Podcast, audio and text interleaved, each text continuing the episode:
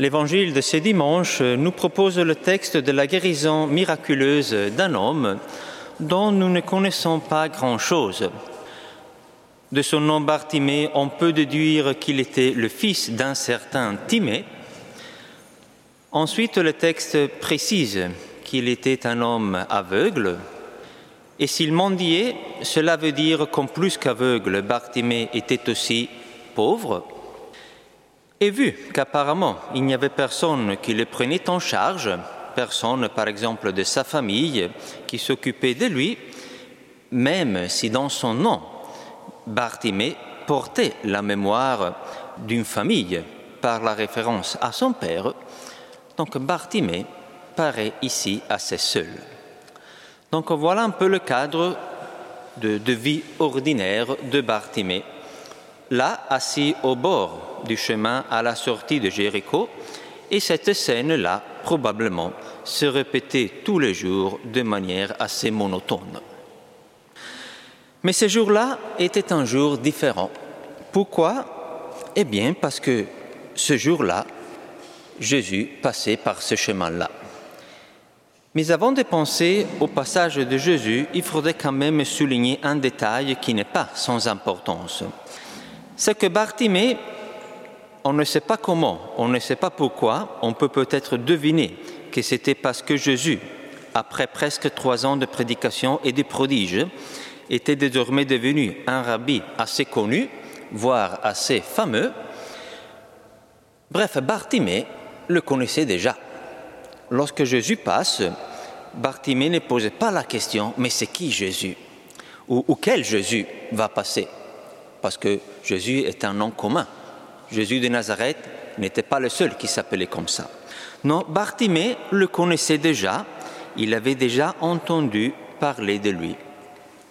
Détail inutile, peut-être, mais au moins au niveau symbolique, cette connaissance préalable que Bartimée avait de Jésus, en fait, si nous y pensons, le rend encore plus semblable à nous qui connaissons déjà Jésus, et nous le connaissons depuis longtemps et sans doute mieux que Bartimée, et pourtant, malgré cela, ça peut nous arriver parfois de nous sentir un peu comme des Bartimées, c'est-à-dire comme des gens seuls, des gens aveugles au sens qui n'ont plus une espérance solide, une vision pour l'avenir, et surtout des gens assis, au lieu d'être en marche, nous sommes assis. C'est le monde qui bouge autour de nous, mais nous, nous sommes paralysés. Et c'est la monotonie qui règne, la monotonie qui ne nous fait même plus percevoir le passage du Seigneur dans notre vie, qui pourtant y passe fréquemment, régulièrement, pour ne pas dire tous les jours. Et la monotonie, chers frères et sœurs, peut devenir une anesthésie du désir, de la volonté, du cœur, et malheureusement parfois aussi de la foi.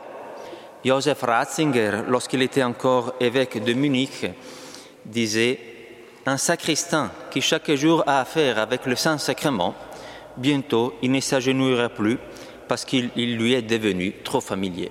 Voilà un fruit de la monotonie ou de l'habitude. Pourtant, on voit bien dans ce texte-là que Bartimée n'est pas endormi, même si cette route pour lui, au lieu d'être un lieu de mouvement, est désormais devenue un lieu de stationnement, il y a quand même cette réminiscence du nom de Jésus dans son cœur, qu'à sa simple audition, ça suffit de l'entendre, réveille quelque chose en lui, comme un souvenir de cette lumière, autrefois connue et ensuite perdue pour toujours, qui le fait crier sans hésitation, Fils de David, Jésus, prends pitié de moi. Et voilà, chers frères et sœurs, chers amis, la première qualité de Bartimée. Bartimée était capable de crier. Et il en faut pour crier au milieu de gens. Parce que celui qui crie s'expose. Celui qui crie manifeste sa détresse. Il arrête de jouer le jeu de celui qui apparemment va toujours bien, qui se montre toujours en forme ou qui répond toujours très bien lorsqu'on lui demande comment ça va. C'est paradoxal, mais si la vie de l'homme s'ouvre par un cri, petit à petit, l'homme finit pour domestiquer, pour résigner tellement sa sensibilité à la désillusion, voire la désolation, d'un quotidien monotone et sans espoir, qu'un éventuel cri ne pourrait que représenter un exploit assez important et anormal. Et c'est ainsi que, en désapprenant à crier, on risque par conséquent petit à petit de perdre le droit à ne pas aller bien. On ne peut pas crier tout simplement parce qu'on ne peut pas ne pas aller bien, surtout si on est chrétien, et qu'alors on pourrait nous insinuer le doute que si nous ne sommes pas toujours dans la joie, cela voudrait dire que nous ne sommes pas des chrétiens radicaux. Eh bien non, chers frères et sœurs, chers amis, cela n'est pas vrai. Le cri de Bartimée aujourd'hui, et plus encore le cri de Jésus sur la croix, Mon Dieu, mon Dieu, pourquoi m'as-tu abandonné? nous restitue le droit de ne pas aller bien. Même en étant chrétien, il nous autorise à crier à Dieu devant tout le monde. On n'a pas le devoir d'expliquer à tous et à n'importe qui pourquoi, mais on a le droit de vivre de crise sans le cacher avec honte ou sens d'échec. Combien de barrières faut-il faire sauter pour réapprendre à crier? Il y en a au moins trois. La première barrière, c'est nous-mêmes. Crier casse l'image que nous pourrions avoir de nous, de personnes toujours en forme, spirituellement aussi. Pourquoi devrais-je me montrer aux autres dans un état de besoin? Ensuite, il y a la barrière des autres. Beaucoup de gens le rebrouaient pour le faire taire, nous dit le texte, mais Bartimée criait de plus belle. C'est normal qu'on voulait le faire taire parce que celui qui crie dérange. Pas simplement parce qu'il fait du bruit, mais surtout parce qu'il dévoile une misère, et pire encore, parce qu'il le fait au passage du fameux rabbi de Nazareth, là où si vraiment il fallait lancer des cris, ils auraient dû être plutôt des cris d'ovation, pas de gémissement. Mais il y a une troisième barrière à la libération du cri caché en nous, laquelle, eh bien, paradoxalement, la troisième barrière à enfreindre, c'est Dieu lui-même, mais pas le Dieu vrai, mais notre idée de Dieu, ou plus précisément notre peur de Dieu, celle qui nous fait dire, si après que j'ai crié, Dieu ne m'exauce pas, je serai encore plus dessus ou notre peu de foi en lui, celle qui nous fait penser que ce malheur que je porte en moi depuis une vie, même Dieu ne pourra le guérir ou l'apaiser. Eh bien, Bartimée, cet homme aveugle, seul, malheureux, au bord du chemin, dans la monotonie d'une vie dépendante de la générosité ou de l'indifférence des passants, a encore le courage de trouver la force pour crier cela nous montre, chers amis, qu'en nous, même dans les moments les pires, la grâce divine qui travaille invisiblement dans le cœur peut nous faire trouver des forces inespérées pour crier à Jésus, Prends pitié de moi. C'est ce que d'ailleurs actuellement l'Église est en train d'apprendre et de nous apprendre à tous face aux malheurs et aux misères qui pendant des décennies sont restés cachés dans des souterrains existentiels qui avaient besoin d'écoute, de guérison et de lumière. Bartimée donc réussit à casser toutes les barrières qui l'empêchaient d'entrer en relation avec Jésus et finalement il crie encore plus fort, Fils de David, prends pitié de moi. Que se passait-il alors? Il se passe que Jésus l'appelle, appelle-le. On appelle donc l'aveugle, nous dit le texte. On lui dit Confiance, lève-toi, il t'appelle. L'aveugle jeta son manteau, bondit et courut vers Jésus. Intéressant cela aussi. Donc Jésus répond au cri du malheureux.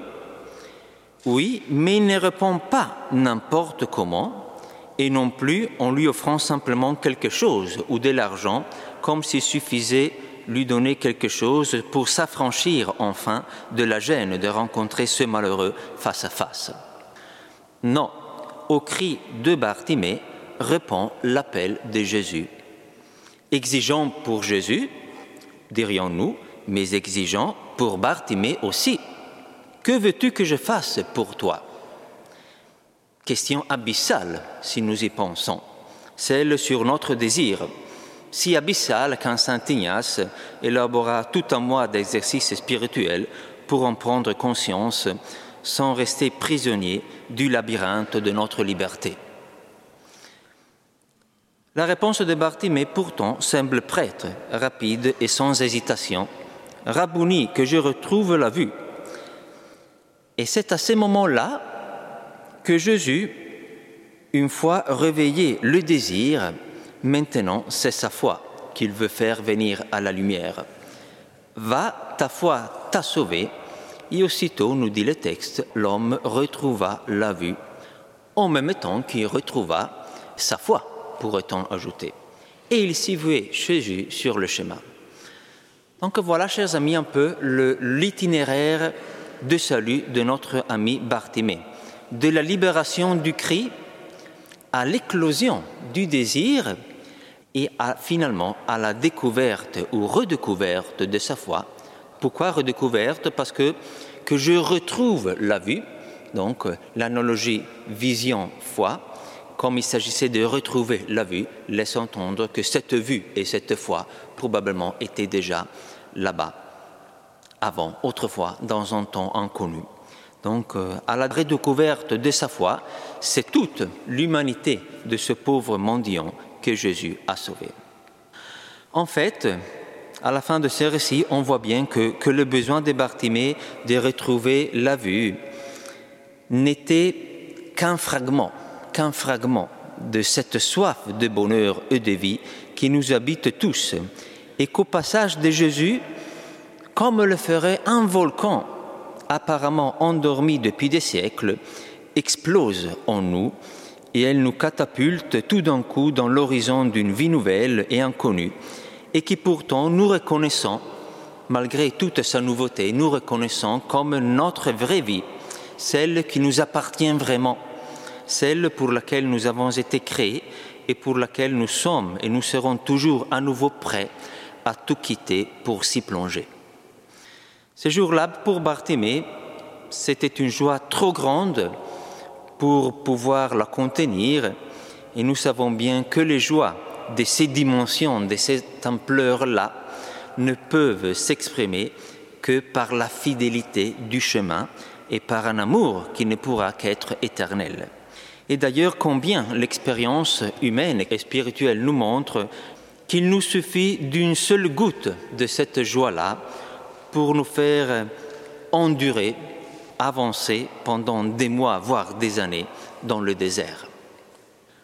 Le comble du paradoxe, et par là je conclus, c'est que Bartimée, à présent qu'il voit, donc qu'il a retrouvé la vue, et donc qu'il pourrait aller où il veut, à droite ou à gauche, tout au long des orbites arbitraires de sa propre volonté, sans maître, ni guide, ni chemin préétabli, eh bien non. Bartimée, maintenant qu'il n'a plus besoin d'un guide, il choisit de suivre Jésus.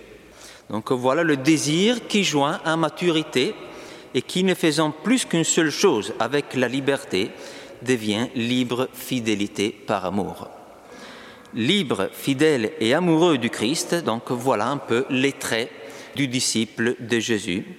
C'est la preuve que ce jour-là, à la sortie de Jéricho, Jésus n'a pas simplement fait une guérison, mais il l'a réalisé pour Bartimée et aussi comme signe pour nous tous, une œuvre de salut en lui ouvrant le chemin de la béatitude. Ce chemin, chers frères et sœurs, est ouvert et disponible pour nous tous aussi, si nous aurons le courage et l'humilité, comme Bartimée, de crier vers Jésus, de lui remettre notre désir et de nous remettre nous-mêmes à lui par la foi. Et l'ancienne prophétie de Jérémie s'accomplira encore dans notre vie. Je vais les conduire au cours d'eau par un chemin tout droit où ils ne trébucheront pas car je suis un père pour Israël.